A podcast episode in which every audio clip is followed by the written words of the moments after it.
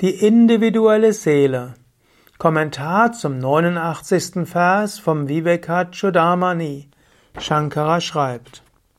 Bachyendriyai stula padartha sevam srakchandana shriyadhivichitra rupam karoti jiva svayam etadatmana tasmat prashastir vapushosya jagare die individuelle Seele, Jiva, die in ihm verkörpert ist, in diesem Körper, erfreut sich durch die Sinnesorgane des Körpers der Vielfalt der grobstofflichen Objekte, wie Blumenkränze, Sandelholz, Mann, Frau.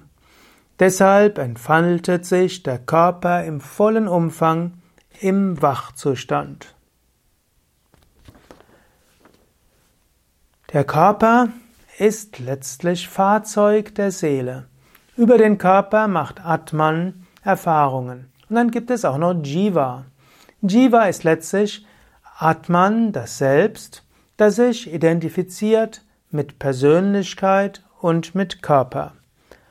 Und Jiva macht Erfahrungen. Letztlich macht Atman die Erfahrungen und denkt dann, er sei eine individuelle Seele und damit Jiva.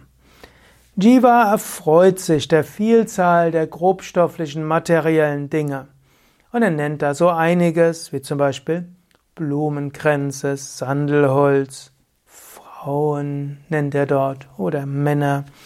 Und so gibt es viele Gegenstände, an denen man sich erfreuen kann. Du wirst dich vielleicht jetzt nicht an Blumenkränze erfreuen, Shankara war ein großer Lehrer, die Menschen haben immer wieder Blumenkränze übergestülpt. Aber vielleicht freust du dich über eine kleine Blume, die dir dein Partner schenkt. Vielleicht freust du dich über die Zärtlichkeit. Vielleicht freust du dich über kleinere oder größere Aufmerksamkeiten oder ein schönes Bild, das dir dein Kind gemalt hat. Es wird einiges geben, worüber du dich freust. Aber sei dir bewusst, du bist nicht der physische Körper.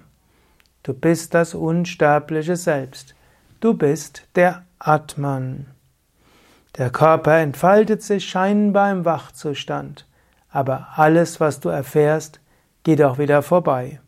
Vielleicht magst du einen Moment lang überlegen, woran erfreust du dich und wie kannst du die Verhaftungen überwinden. Genieße, was zu genießen ist, sei aber nicht verhaftet.